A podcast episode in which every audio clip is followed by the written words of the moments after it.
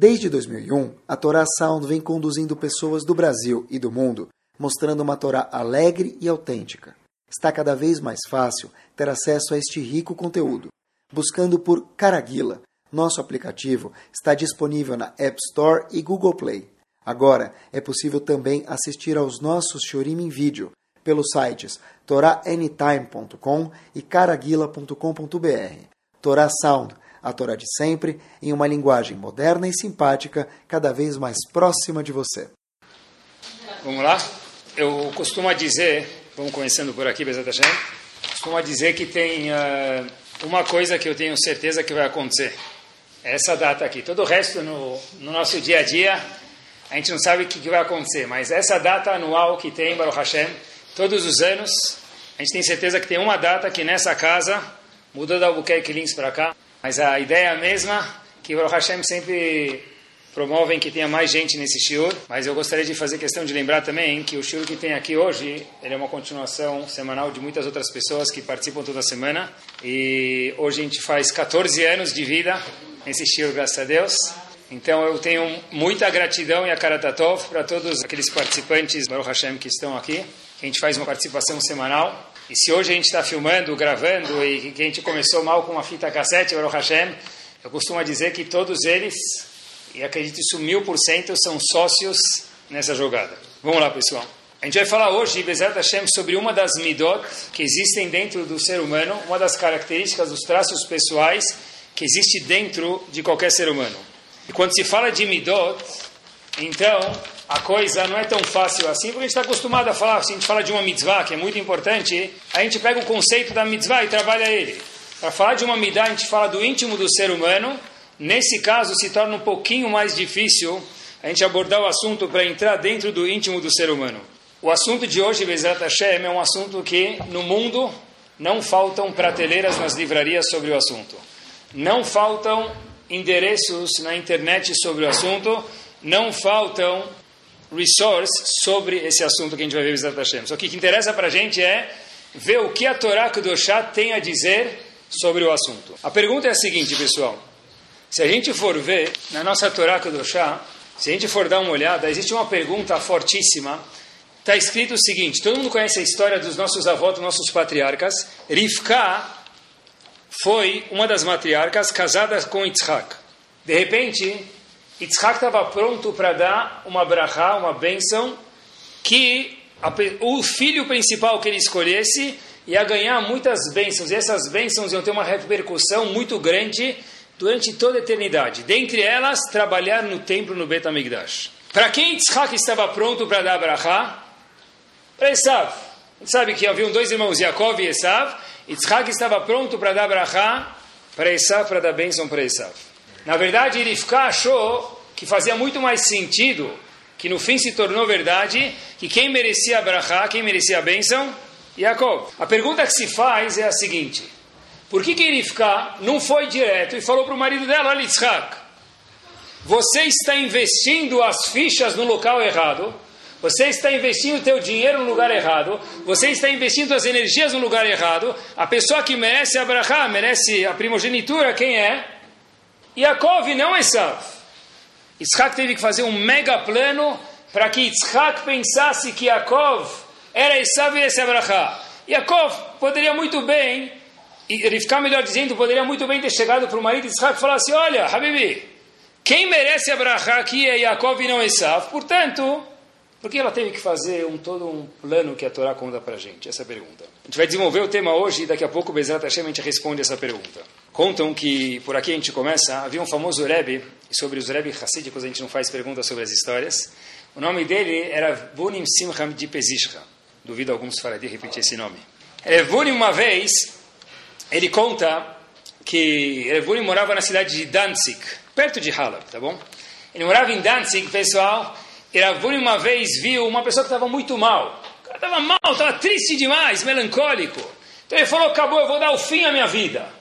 Sério? Tá bom. Revunim está passando e vê um indivíduo pulando no rio para dar o fim à vida, ponto final da vida dele. Se joga no rio, Rav Bunim fala para ele, Habibi, olha, não esquece de mandar lembranças para o Leviatã. Quem é Leviatã? Leviatã é aquele peixe que Bezat Hashem, no fim dos dias, as pessoas vão comer. E por enquanto parece que esteja no Lamabá. Então, Burim de Pesisca falou para o cara, Habibi, não esquece de mandar lembranças para quem? Para o Leviatã. Quando ele falou isso, o indivíduo que estava triste esticou a mão, Ravurim pegou a mão dele e salvou ele do rio que ele estava indo se afogar. Os alunos perguntaram para ele, Rav, por que você não foi direto pular e salvar ele? Por que você contou para ele? Falou para ele, manda lembranças para o Leviatã. Ravurim de Pesisca é o seguinte, olha, do jeito que ele estava, ninguém podia salvar ele. Na tristeza, na melancolia que ele estava, não tinha como salvar ele. Eu tentei falar para ele: olha, tenta olhar a vida de uma forma um pouquinho mais agradável, manda lembranças para o Leviatã. Quando eu vi que ele sorriu, eu falei: agora é nós. Puxei a mão dele para salvar ele. O tema de hoje, pessoal, o Hashem, que a gente vai falar é: será qual o enfoque que existe dentro da simcha, do sorriso, da alegria, da satisfação, da felicidade, dentro da Torá Kedoshah? Vocês procurarem a palavra happiness, simcha, felicidade no Rav Google, vocês vão achar inúmeras milhares de entradas.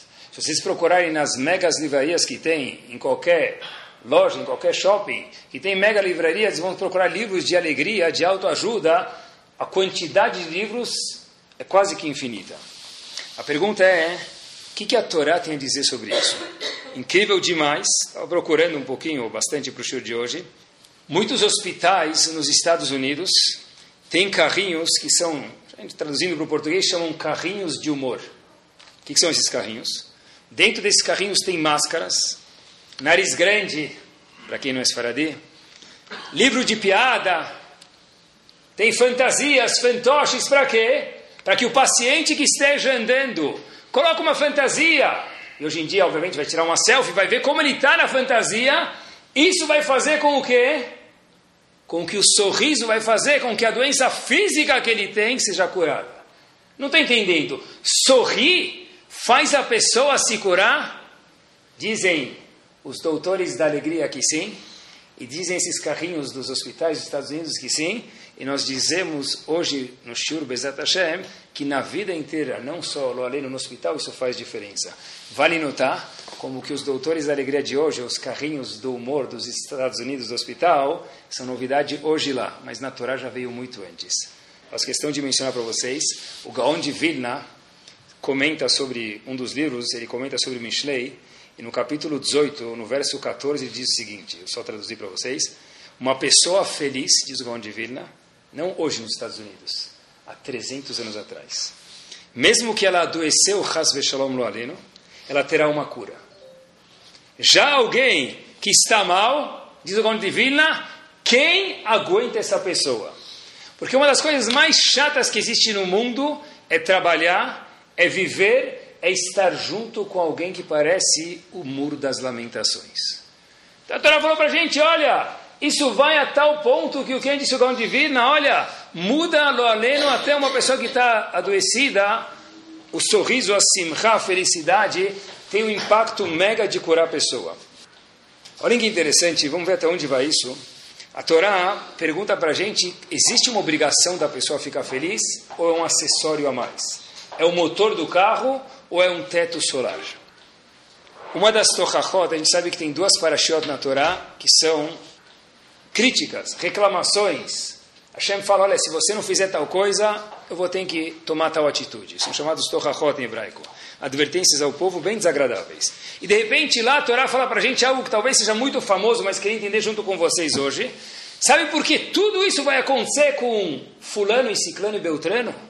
Por quê? Porque ele não cumpriu o Shabat. É importante cumprir Shabat. Porque ele não cumpriu a Lachot Nidah, é muito importante cumprir a Lachot Nidah. Mas por que vai acontecer tudo isso, diz a Torá, resumido em um passuco. Tachat asher lo avata et Hashem elokecha por quê?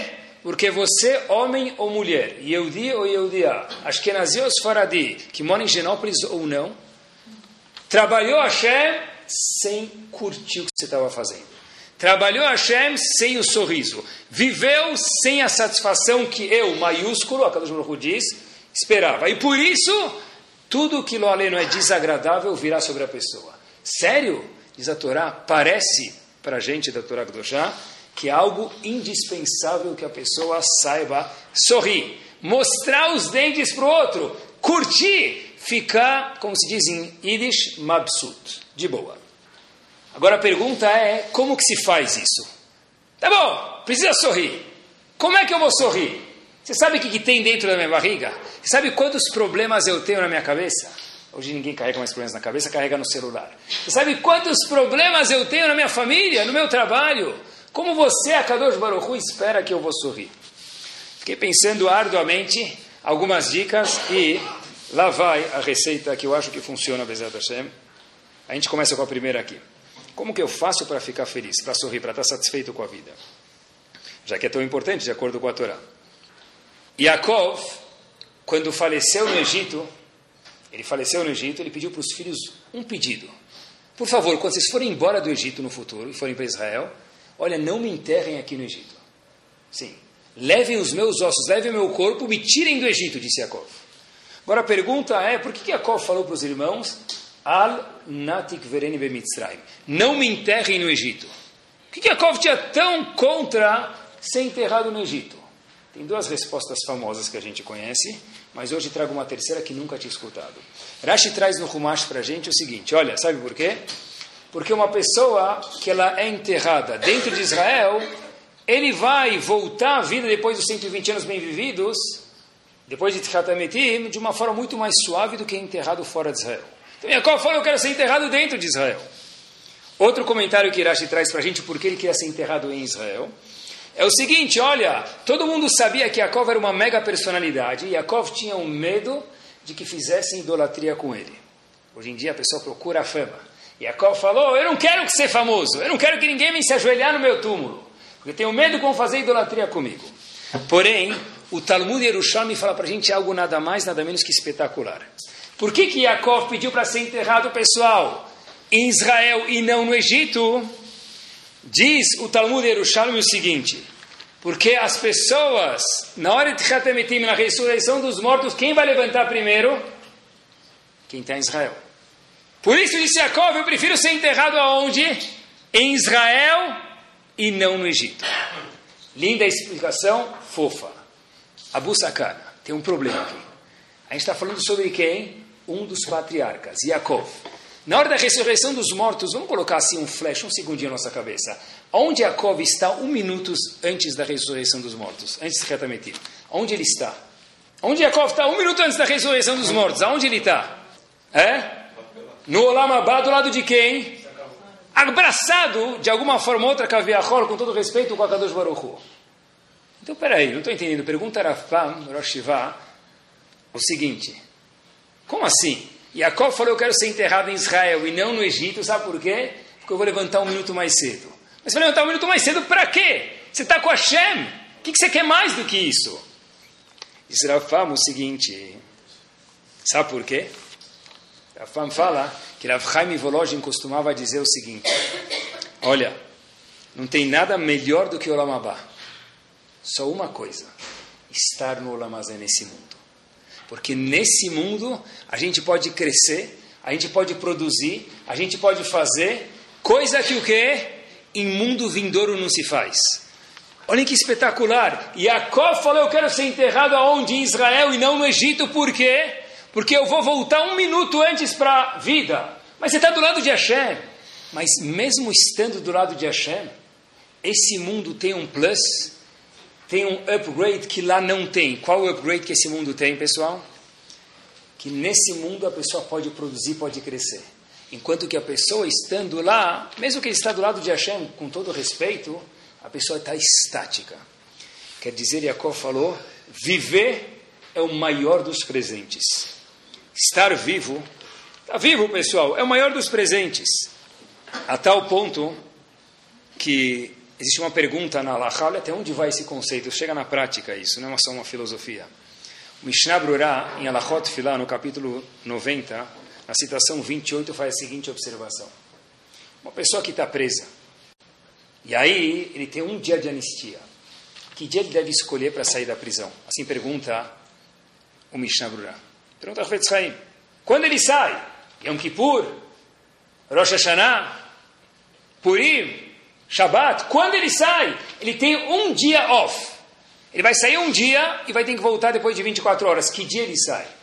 Já perguntei para muitas pessoas, a resposta unânime qual que é? Kippur. Vai sair um dia, sai um Kippur. Alguns falaram, não, Kippur dá para fazer na prisão. Sai Rosh que tem shofar. Mesmo que não dá para... Também tem shofar e dá para comer na casa da vovó. Então mata os duas com uma coisa só. Diz o Mishnah Brurah, ele traz o nome de um dos comentaristas chamado Radbaz. Sabe quando você tem que... Você não, quer dizer, a pessoa que está na prisão tem que sair? Agora. Agora. Mas Kippur é depois da manhã. Habibi, ayom, hoje, today. Por quê? Porque garante hoje e não sai amanhã, diz ele não, essa razão. Você pode confiar na prisão, eles não vão mudar de ideia. O negócio é sério, então por que sair hoje?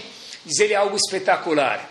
Porque o dia mais precioso que tem, qual que é? Hoje. Se você ter concedido um dia de liberdade, então, hoje é o dia. Qual é o dia? Hoje. Qual é a razão para que estejamos sorrindo?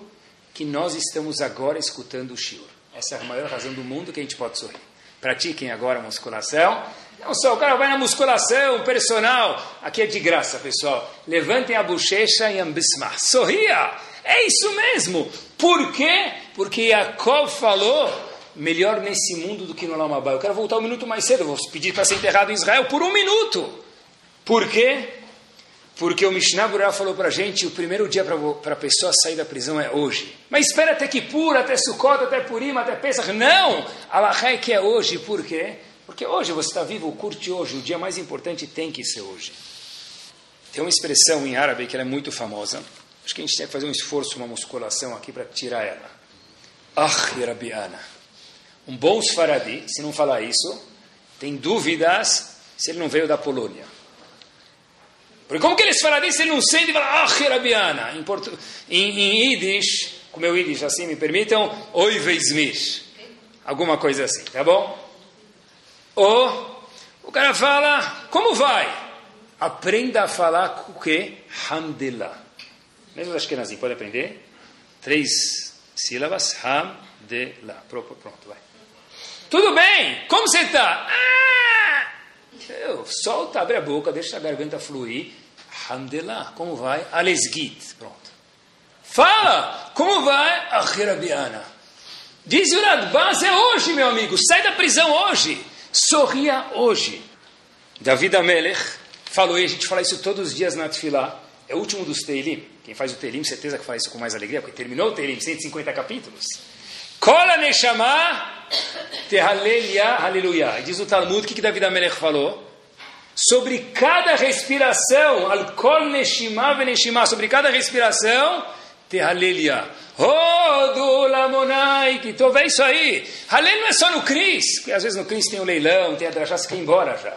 Halel é falar, Hashem, muito obrigado, merci beaucoup. Fala em francês, índio, como você quiser, que nós estamos vivos. Qual a razão de ficar feliz? Que estar vivo é um presente de Akadosh Baruch. Acompanhem comigo. Uma vez eu li, não sou tão velho assim, porque se eu sou velho, os amigos do Shur aqui também são, então a gente se compromete junto. Eu vi uma vez que nós hoje temos mais do que o barão de Rothschild tinha. Vou repetir. Hoje nós, Baruch Hashem, temos materialmente mais do que o barão de Rothschild tinha. Quer ver? Eu lembro quando, alguns anos atrás, fala décadas, vai, tinha pesquisa na escola. Tinha pesquisa na escola, eu lembro. Que não sabia a classe social, tinha pesquisa. Eu lembro que uma das perguntas era Acompanhe comigo, quantos banheiros você tem em casa? Todo mundo sabia. Dois, três. Warren Buffett tinha três plus. Eu três, mas na empregada ele era o, uau, o cara. Eu fiz essa, esse teste uma vez, peguei umas pessoas em algum lugar, em alguns lugares eu fiz esse teste, peguei uns cobaias meus, e falei, quantos banheiros você tem em casa? Falei, Rabino, só um segundo que eu preciso contar. Falei, não, fala direto. Falei, eu não vou, sem contar é impossível eu saber. Ele contou, tem o meu, o da minha mãe e do meu pai é muito grande, vale por dois? Não, falei, um só da empregada, tem, ah, tem lá embaixo um no quartinho. Acho que tem seis ou sete banheiros na minha casa. No formulário que tinha na minha época, o máximo era três. Seis ou sete, você precisa duas casas. Nós, hoje, temos mais do que o barão de Rothschild tinha. Sabe o que o Talmud fala? Eis eu achei, quem é o rico? Diz o Talmud, aquele que tem um banheiro perto da, da mesa onde ele come. Nós somos bilionários, a gente pode, tem quatro banheiros, você pode escolher. Vai segunda num, terça no outro, quarta no outro, quinta no outro, sartén, não é? Nós somos bilionários. Olhem que curioso.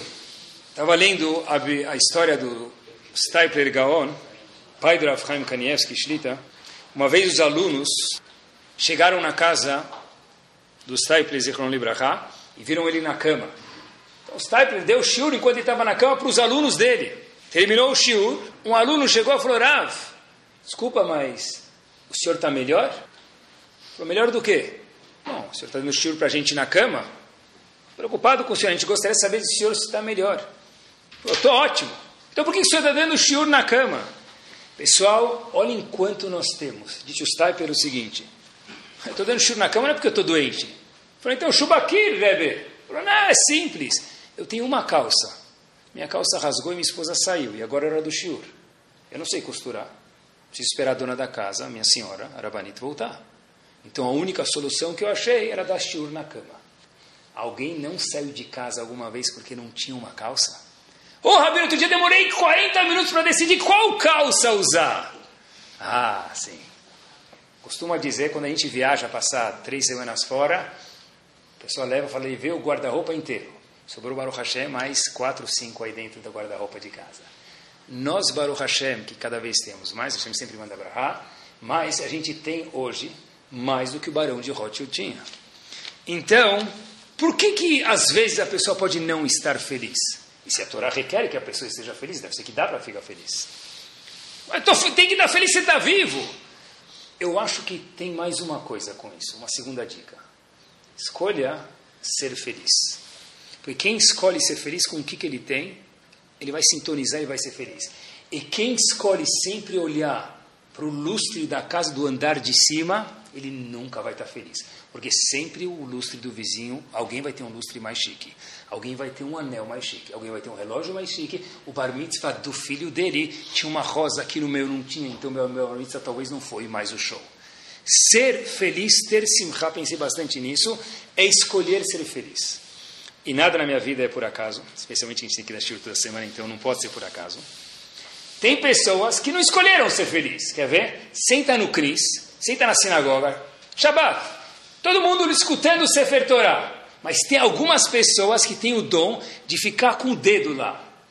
Se o Hazan errar um pingo no Balcoré, é Quer dizer, é o jogo. Eu lembro quando era pequeno tinha aquele coquetel, o jogo dos sete erros. O cara está esperando o seguinte: quando o nosso amigo vai errar? Você leu muito bem. O cara fica feio, triste. Por quê? Porque eu não consegui te corrigir nenhuma vez. Quer dizer, eu vou no CRIS para achar o jogo dos sete erros do Balo Coreia. É escolher ser infeliz nesse caso. Escolhe ser feliz. Estava preparando o shiur. E no mesmo minuto, Durante o preparo demora algumas horas, alguns dias, mas num, num dos períodos que estava preparando, eu recebi uma mensagem de uma pessoa. Eu não sabia de quem era. Falou muito obrigado pelo shurim, tal, moro Israel, eu queria te agradecer. Eu queria ver a pessoa. Eu cliquei no perfil da pessoa. A foto fica um pouquinho maior. Eu vi algumas pessoas sorrindo, uma família normal, mais ou menos. Porque todas as pessoas da família estavam de cadeira de rodas. Que razão nós temos para não estar feliz? Uma família inteira no perfil sorrindo, eu não sei se era só para foto, não me mas todos de cadeira de roda. Puxa, eu falei, uau, que mensagem, que mensagem você me deu. Eu quero mais um carro. Compra, se você tem, compra mais 20 carros. Mas não é isso que minha felicidade tem que depender de. Quando falou, todo mundo tem que estar feliz. E nós temos mais do que tinham. Então parece que só o ter não deixa a pessoa feliz. É escolher ser feliz. A partir do momento que a pessoa tem o básico, todo o resto, pessoal depende da escolha da pessoa ser feliz. Escolhe ser feliz e você vai ser feliz de verdade. Acompanhem comigo. Vi uma frase em inglês, eu vou traduzir para vocês. Uma pessoa que sorri sem ter razão, sem ter razão, Hashem lhe dará mil razões para sorrir. Uma pessoa que sorri sem ter razão, a Kadosh Baruch Hu dá para ele mil razões pelo que sorrir. Eu não acho que aqui é uma segula, tá bom? Começa a sorrir. Eu acho que se a pessoa começa a sorrir, ele começa a perceber mais as coisas que ele tem. Shlomo Zalman Auerbach tinha uma frase, essa era a frase dele. Ele falava para os alunos o seguinte, escutei isso faz um ano, não saiu nunca mais da minha cabeça. Trago para vocês no Shiro hoje. Falava para os alunos o seguinte, estude bem, estuda bem, coma bem, durma bem e sempre sorria.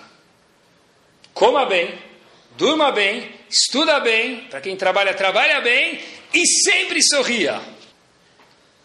Qual é a coisa mais gostosa do mundo? Qual é a coisa mais deliciosa do mundo? Qual é a coisa mais gostosa do mundo? Qual a coisa mais gostosa do mundo? Tem muitas, mas essa acho que é a mais gostosa, mesmo que gosto não se discute. Pega uma criança, uau! Aba, Jiddo, Sito, Zeide, o Schnitzel começou a sorrir. Você faz assim, no lábio dele está sorrindo, ele nem sabe porque ele está sorrindo, mas ele está sorrindo. É a coisa mais deliciosa do mundo. Meu filho começou a sorrir, ele fala. A coisa mais agradável do mundo é sentar perto de alguém sorridente. E a coisa mais desagradável do mundo é sentar perto de uma parede. Porque depende, não depende de quanto você tem, depende da sintonia que a pessoa está. Escolheu ser feliz. Estava pensando comigo mesmo, Estou falando para mim, eu falo alto às vezes, escutem, me permitam. Se a gente acreditasse, se eu acreditasse um pouquinho mais no que eu falo antes de tomar um copo d'água, eu estaria dançando na rua. Por Hashem que eu não acredito tanto, então não parece tão estranho. Mas se a gente acreditasse o que a gente fala antes de tomar um copo d'água, que qualquer criança sabe, a gente estaria dançando na rua. Antes de tomar um copo d'água, a gente faz o seguinte brachá. Baruch Hashem, Elokeinu melech haolam, shehakol nihi abidvaro. O que quer dizer isso? Hashem, Merci beaucoup. Não. Sheakol, tudo Niyabidvarov. Vem porque você quis que viesse, você maiúsculo. Quer dizer, tudo que nós temos está 24 horas, 7 dias por semana, controlado por quem? Por Akadosh Baruch Hu. Uma pessoa que tem emuná, que confia em Hashem, difícil de estar não feliz. E vou ousar fazer uma frase. Toda vez que a pessoa está triste, isso é um sintoma de falta de emuná. Repito. Toda vez que a pessoa está acherabiana, oi vei, isso é um sintoma que a pessoa não confia em Kadosh Baruch Porque se a pessoa confia em Hashem de verdade, que razão no mundo tem ele para estar tá triste? Ah, mas tem dificuldades. Tá bom, momentos do aleno muito difíceis. Está falando dos outros 99,9% momentos que tem na vida da pessoa. Quer dizer que uma pessoa que tem emuná, tem sorriso na, na cara. Tem problemas, tá bom, o problema foi feito para ser resolvido, isso que a Hashem colocou a gente no mundo. Pessoal anda, está no carro, pegou trânsito, o que, que ele faz? Sorri. Vai deixar o cara do lado feliz, vai deixar o outro do lado feliz. Vão falar, ô oh, louco, ele está no meio da Rebouças parado sorrindo. Mas vai divertir o público. Se você mora numa cidade que tem trânsito, aprenda a sorrir. Puxa vida, não tem lugar para estacionar. Vou te dar uma dica, coloca a mão no bolso, gasta 10 reais e não fica bravo porque não vale a pena. É o tipo de economia. Eu vou dar três voltas na esquina para não gastar uma zona azul. Habibi, usa a zona azul! Ah, mas eu não tenho, mas é 10 reais. Mas presta atenção, se você vai gastar 10 reais, vai entrar fazer Miharavit, sair e falar Don't worry, be happy, valeu a pena. Se você vai dar três voltas vai chegar no meio da Hazara de Mincha, sentar e começar a rezar, valia os 10 reais pagar o estacionamento. Procura formas de ficar feliz, cada um se conhece. Oh, meu filho pegou recuperação. O que, que eu faço? Não conta para ele, mas lembra da sua situação e deixa ele pegar a recuperação uma vez. O que vai acontecer? Não, ele tem que ser perfeito. Perfeito no mundo, só um. A Kadosh Baruch Ah, eu tenho que incentivar ele a pegar a recuperação? Não.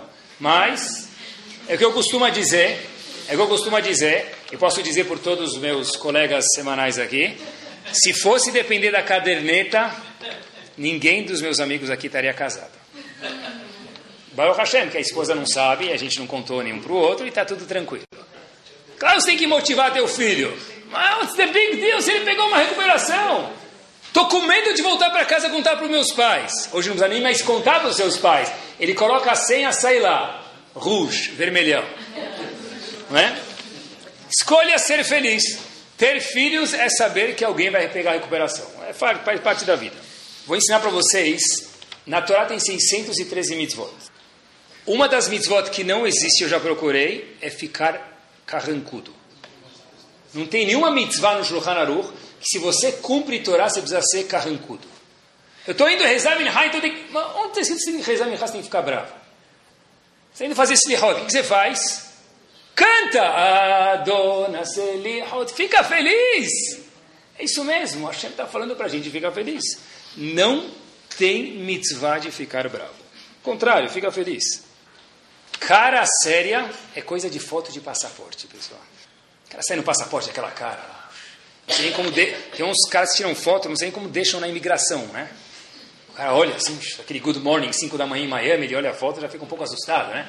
Deixa ele entrar. Cara séria é coisa de passaporte. Vai uma foto de bar mitzvah. Como o, pai, a mãe, a criança tem que estar? Sorrindo. Sabe quantas fotos a Kadosh Baruch tira da gente durante o dia? A gente tem que começar a tirar mais selfies. Tira umas 200 aí, vai publicando.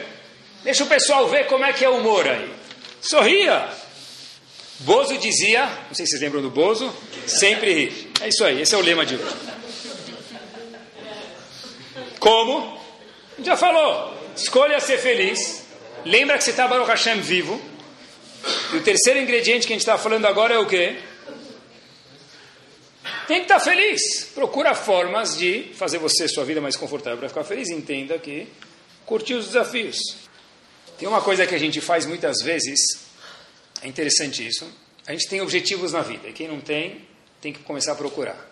Quando a pessoa fica feliz? Quando ele atinge o errado. Está errado isso. Quando ele atinge o objetivo, ele está feliz. Ficium! Você vai ficar mais feliz. Mas tem que ficar feliz em cada linha que você estuda Gumará. Ganhe mais um milhão. Fica feliz, mas a cada real que você ganha, ou tá bom, vai, cada dólar que você ganha, também curte isso. Mas presta atenção, acompanhe junto comigo. O pessoal andou quatro horas para chegar lá em Brotas. Dirigiu quatro horas. As crianças pulando. Ah, falta quanto tempo ele chega lá? Qual o objetivo do rapel? Deixar as crianças felizes, tá certo. Mas qual o segundo objetivo? Curtir o caminho. Não é chegar lá em cima ou lá embaixo. Na vida tem que ser a mesma coisa. Se a gente soubesse curtir o caminho e não só o objetivo, pessoal, eu acho que a gente ia ficar muito, muito mais feliz. Aprender a curtir. Hashem fala para a gente, olha, todos os desafios que nós temos são feitos sobre medida. Hashem falou, olha, se você tem amuná em mim, confia em mim, você vai ficar feliz. Você confia de verdade em Hashem? Sim, mas eu não entendo tudo. Só mostra que você confia em Hashem se você não entende. Porque no momento que a gente entende, então a gente não confia mais em Hashem. Olhem só essa história verdadeira que aconteceu. Só o nome foi mudado, mas a história é exatamente como eu estou contando para vocês. O indivíduo, vamos chamar de Shlomo, vivia em Lodz, antes da guerra. A mãe dele estava acendendo as velas de Shabbat. De repente, o menino foi olhar as velas, e criança curiosa, como é normalmente, esbarrou na vela, o pijama pegou fogo. O menino o quê? Queimou a mão. Ficou com uma marca na mão. Fizeram o que dava para fazer, mas não tinha o que fazer muito. E o menino ficou com uma cicatriz na mão, no braço dele. A mãe começou a se questionar: Puxa vida, eu fui acender vela de Shabbat e meu filho com uma cicatriz. Anos depois, esse menino foi parar num gueto. Algumas semanas depois, esse menino foi crescendo, crescendo, e o pai dele também, só que eles se separaram. Avram, o pai dele, foi para o campo de extermínio chamado Hermeno, e o filho nunca mais viu o pai, o pai nunca mais viu o filho, e não sabia um do outro. Avram, pai desse Shlomo, foi salvo durante todo o período porque ele era alfaiate. Os nazistas precisavam dele, precisavam de um bom alfaiate. Terminou a guerra. Onde eu vou ir agora? Então Avram, o pai desse menino, foi para onde? Para a Rússia. Chegou na Rússia, o que ele vai trabalhar? Alfaiate, garantiu o sustento dele. Até que tinha uma coisa que era proibida na Rússia, mas o pai desse menino Avram não conseguia se desfazer dela. A Torá que ele tinha dentro de si. Ele foi visto cumprindo alguma mitzvah da Torá e Avram foi mandado para a Sibéria. Ele diz para si mesmo: tudo de novo.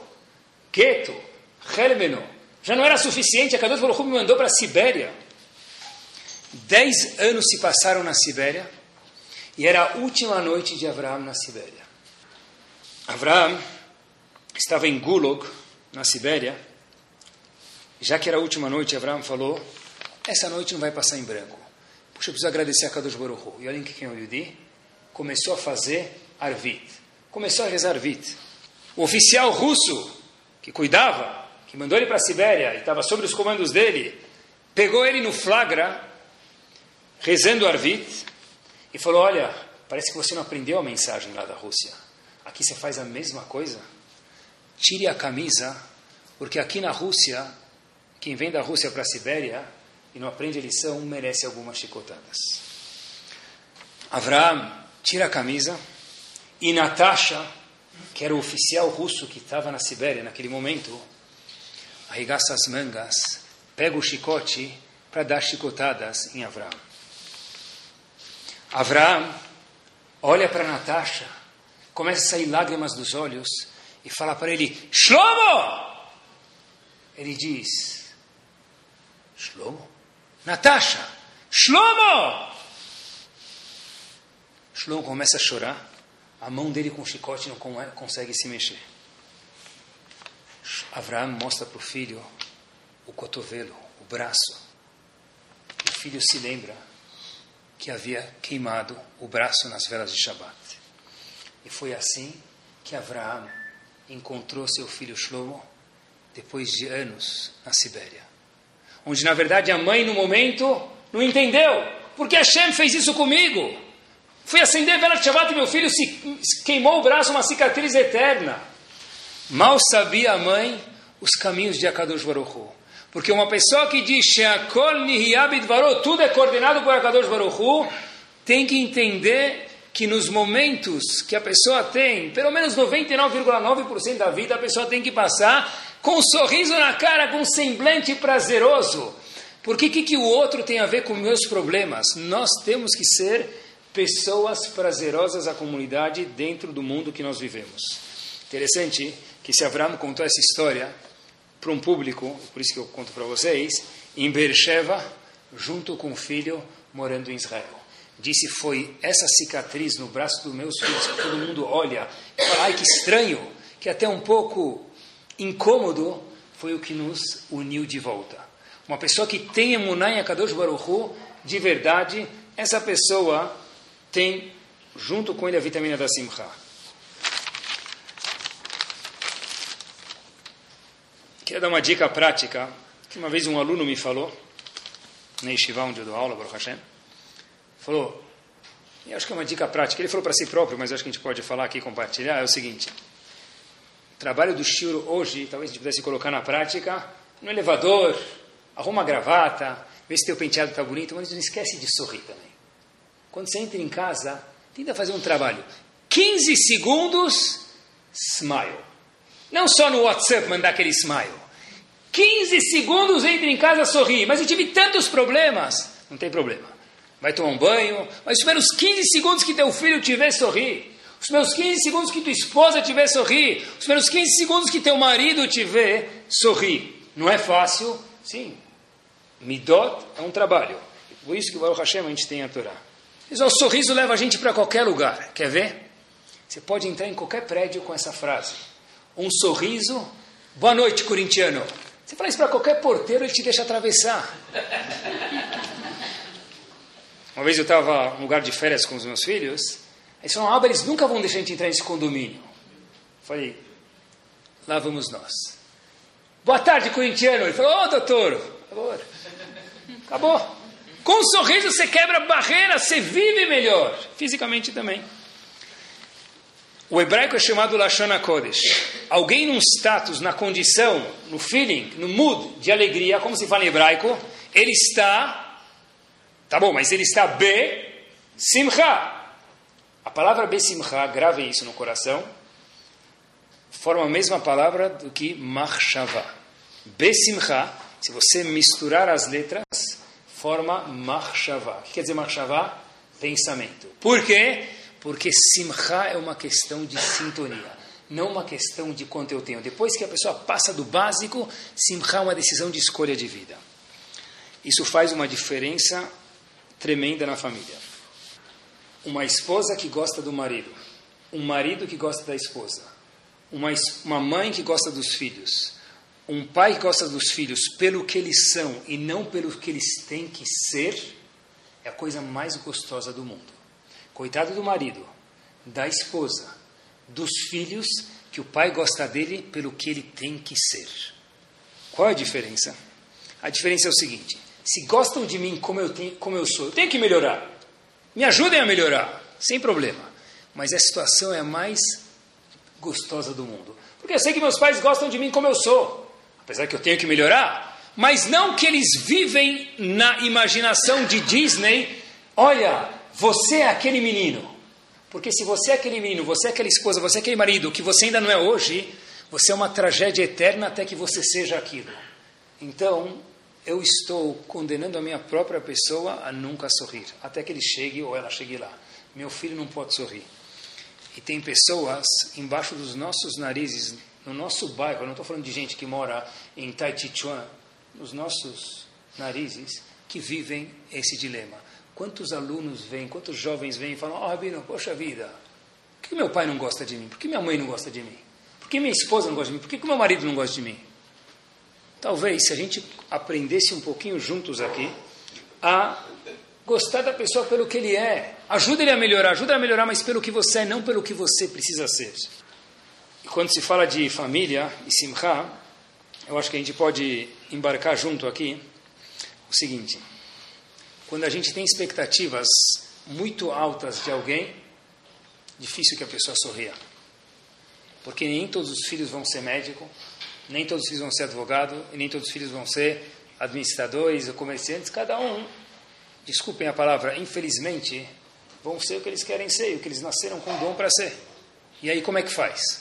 Se eu tenho o meu doctor, Hakim na cabeça, Hakim em hebraico é doctor, na, em árabe é doctor, na cabeça ele tem que ser médico e ele não quer ser médico. O que vai acontecer? Acabou. Acabou. Como é que eu vou deixar ele sorrir quando que eu vou sorrir? Para ter simcha na vida, a gente tem que saber aceitar as pessoas do jeito que a Kadosh Baruch Hu fez elas. Expectativa alta não deixa a pessoa ser feliz. Olhem só a diferença que isso faz. Se não fosse que a contasse isso para a gente, seria proibido repetir essa frase. Disse Rava no Talmud, Rava Amar, Imraita Talmid Shetalmudok Alav Kebarzel. Se você viu um aluno, homem ou mulher, jovem ou velho, dos 8 dias de idade aos 120 dias de ano, aos 120 anos de idade. Alav Kebarzel. A cabeça dele é igual uma batirra, é igual uma melancia, não entra nada. Mas ele não tem problemas de QI, ele é uma pessoa saudável. Aonde foi que eu errei, disse Rava? Sabe por quê? Bishvil Rabó, é sempre culpa do rabino, é culpa do rabino, do professor dele, She'eino masbir lopanim. Ele não sabe explicar a cara. Mas o que quer dizer explicar a cara? Dizem os comentaristas, a Gemara explica que ele não sabe sorrir para o aluno. Um professor que não sorri para o aluno, o que acontece? o aluno para de se desenvolver. Uma mãe que não sorri para o filho, o aluno para de se desenvolver. O filho, o pai que não sorri para o filho, o filho para de se desenvolver. Por quê? Porque deve ser, e assim que as crianças pensam, assim que os maridos pensam, as esposas pensam, que ele está bravo comigo, que ela está brava comigo. Se ele está bravo, então, sempre que eu faço no meu percurso de Cooper, tem uma, tem um, tem uma, tem um, nunca tinha visto esse placar assim, tinha um, na porta de uma casa tem um, uma mensagem assim, né? uma placa, melhor dizendo, cuidado, cão antissocial. É isso que nós não podemos ser. Lá na porta da casa é boa, não sei se é verdade, nunca me aventurei, mas, tá bom? Olhem só essa frase, o sorriso é uma curva que endireita muitas situações. Olhem que verdade, sorriso é uma curva, curva da facial, que endireita muitas situações. Qual é o mega bônus que o sorriso traz para a pessoa. Qual o mega bônus que o sorriso traz proximidade? E qual a diferença quando tem proximidade? Lá vamos nós. Escutem só essa pesquisa feita nos Estados Unidos. Fizeram essa pesquisa em Nova York e perguntaram para 100 adolescentes. Se você fizesse alguma bobeira na sua adolescência, e a palavra adolescente já carrega bobeira junto com ela, porque todo adolescente faz alguma, né? Senão ele não seria adolescente. Então perguntaram para eles: olha, para 100 adolescentes, para quem você contaria isso? Você precisa contar para alguém para saber como que lidar com isso, o que, que fazer. Se fica dentro de você, é bom conversar com alguém. Às vezes não é tão grave, às vezes é. Todos, Beardut, de uma forma unânime, falaram que a última pessoa que eu contaria seria meu pai ou minha mãe. Cem jovens de classe social alta, cultos, não em Harlem, embaixo do túnel, pessoas capazes. Eu contaria para quem? Pensar, mas certeza não para minha mãe, não para o meu pai. Sorriso traz proximidade. Porque quando meu filho me vê sorrindo, ele entende que é uma abertura. Ele pode vir conversar comigo. Quando meu marido, minha esposa, minha filha vê sorrindo, é uma abertura. Agora, se está lá aquela cara de foto de passaporte, cuidado, cão antissocial. Stay away. E é isso que as crianças fazem, infelizmente. Vou contar um segredo para vocês, já esqueceram, mas eu continuo jovem porque eu trabalho com jovens o dia inteiro. Ser jovem não é fácil. Não quero desmerecer ninguém que trabalha, mas não sei se é mais fácil do que trabalhar. Ser jovem não é fácil, porque a criança passa um monte de frustrações. O corpo do adolescente muda, homem mulher, tem um monte de imaginações na cabeça, o que, que acha, como é que vai acontecer com o meu corpo, um milhão de coisas. Ser aluno não é fácil. Agora é o seguinte: se eu sou um filho, se eu sou uma filha, eu sinto proximidade dos meus pais, com quem eu vou conversar? Com eles. Se eu não sinto, eu vou procurar outras pessoas. Vai lá saber quem vai ter que procurar. O que, que traz proximidade, o que, que traz abertura? Um sorriso. O cara gasta não sei quanto de implante, de cara e de canal. Mais do que obra pública. Sorri, deixa os caras verem o teu dente. Sorrisa. Sorriso. Olha que interessante. Rav Isaac Sher, ele é neto, ele é genro, melhor dizendo, do Alter de Slabotka. Ele conta como ele foi parar na Yeshiva de Slabodka e porque ele virou, acabou conhecendo Rosh Yeshiva e casou com a filha dele. Ele conta que ele entrou uma vez na Yeshiva de Slabodka e o chefe da Yeshiva de Slabodka explicou uma passagem do Talmud de Ktuvot. Explica o Talmud o seguinte, que uma pessoa que dá um sorriso para o outro vale mais do que um copo de leite. Como vocês entendem isso? Ah, copo de leite. Hoje em dia leite não é nem tão famoso. Isso aqui é um Diet Coke com gelo, tá bom? Então, alguém que dá um sorriso para o outro é que nem uma Diet Coke com gelo, uma, uma coisa que vocês gostam de beber. Disse o Alter de Slabotka, não é esse o caso que a camarada está falando. A camarada está falando de um caso que a pessoa entra na sinagoga de manhã para rezar, ele vai trabalhar e não vai comer nada até meio-dia. E o único sustento que ele tem é um copo de leite. Tem alguém na porta da sinagoga falando: Olha, não vai trabalhar de barriga vazia, não faz bem, toma um copinho de leite.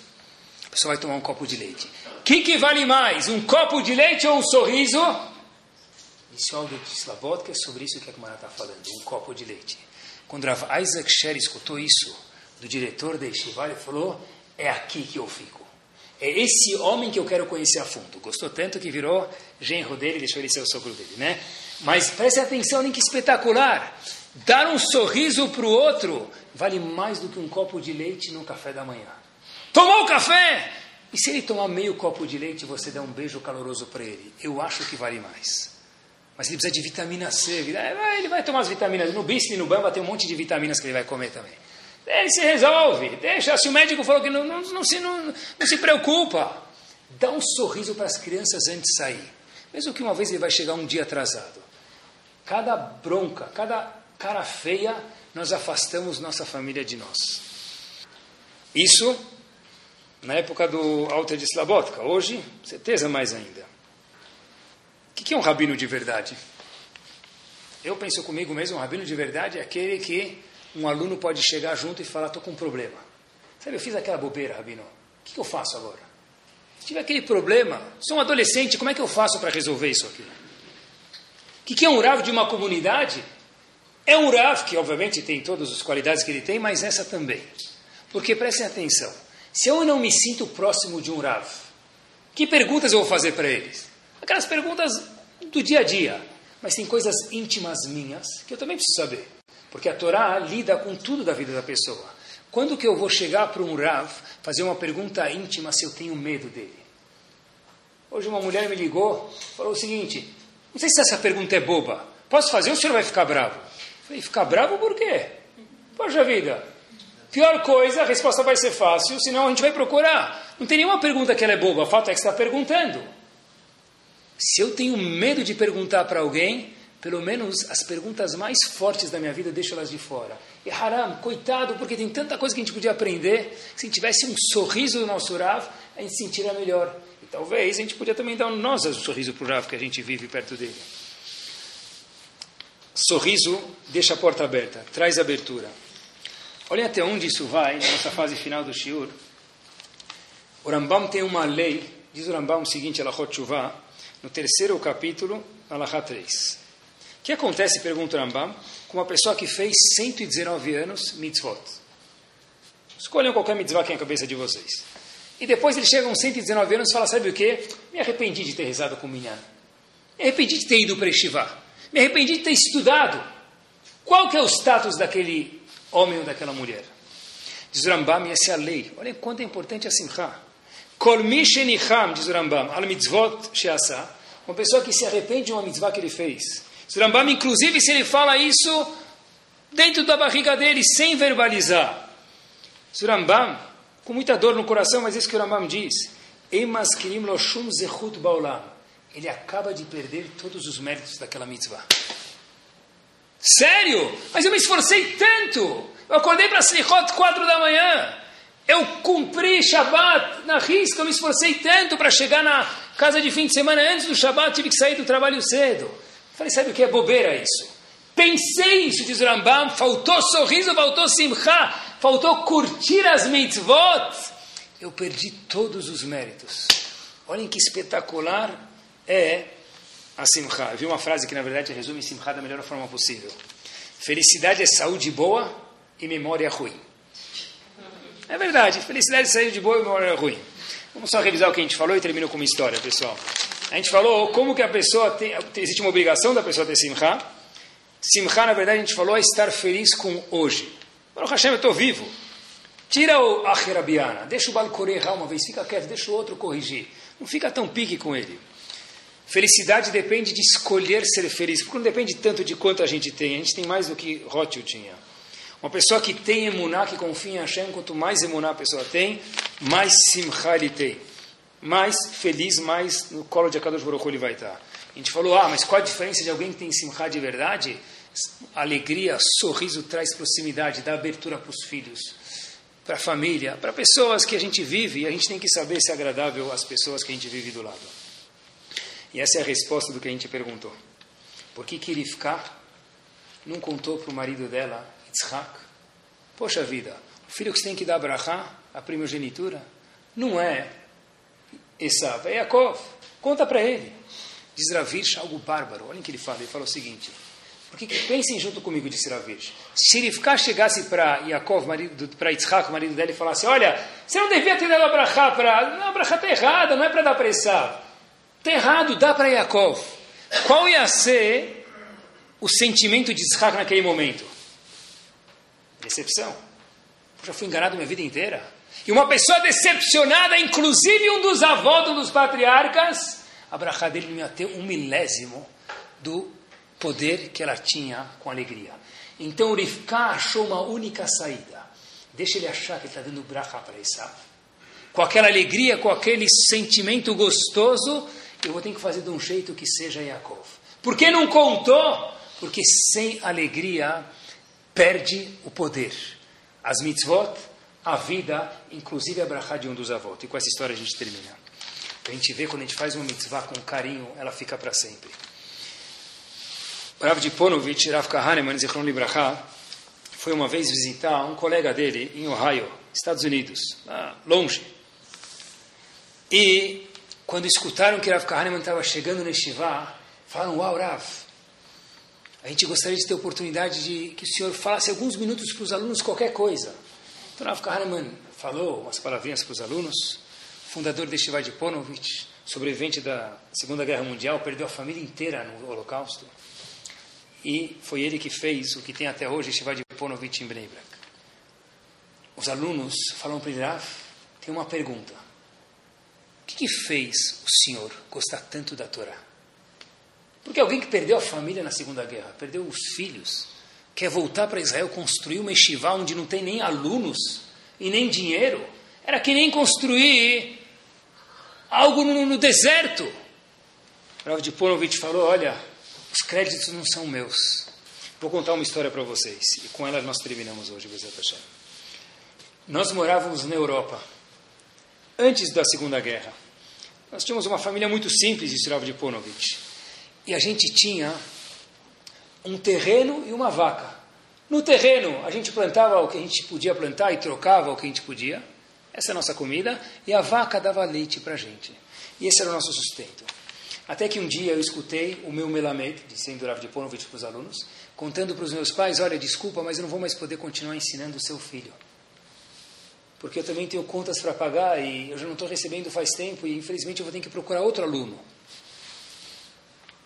Então a mãe do Rav começou a suspirar, começou a chorar e o filho escutou isso. E a mãe logo falou para o marido, para o pai do Rav não tem problema, a gente tem como resolver isso. E disse ele, eu lembro da minha mãe, indo para o mercado, que tinha, era 10 quilômetros da minha casa, com a vaca. Levando a vaca até o mercado. Eu não entendi o que ela estava indo fazer. Minha mãe foi com a vaca e voltou sem a vaca. Mas eu sei que depois daquele dia, eu continuei estudando com meu melamento, com meu professor, por muito tempo. E eu entendi que mesmo que faltou na minha infância o que todos os meus amigos tinham, que era um copo de leite, uma coisa que me deixou até hoje o carinho que eu tenho pela Torá Kedoshá, é isso que é o meu motor que me fez chegar aqui em Bnei que construí Yeshiva, apesar de tudo que eu perdi, foi a vaca que minha mãe vendeu. Porque ela fez com um sorriso tão gostoso, com um carinho tão gostoso, que para mim me satisfez mais do que o copo de leite. Isso que a Gamara fala para a gente. Uma pessoa que dá alguma coisa com um sorriso para o outro, isso vale mais do que um copo de leite. Que Bezat Hashem, a gente possa ter boas razões para sorrir, e todo mundo tem. E que a Kadosh Baruch Hu possa proporcionar mais razões, mas que a gente saiba olhar, fazer dessa curva uma curva que endireita muitas situações, que ela possa trazer proximidade para a gente, que a gente possa ter muita brachá nas nossas vidas e que todos nós tenhamos Gmar Hatimat Tová. Amém. Torá Sound, desde 2001, aproximando a Torá dos Yehudim e de você.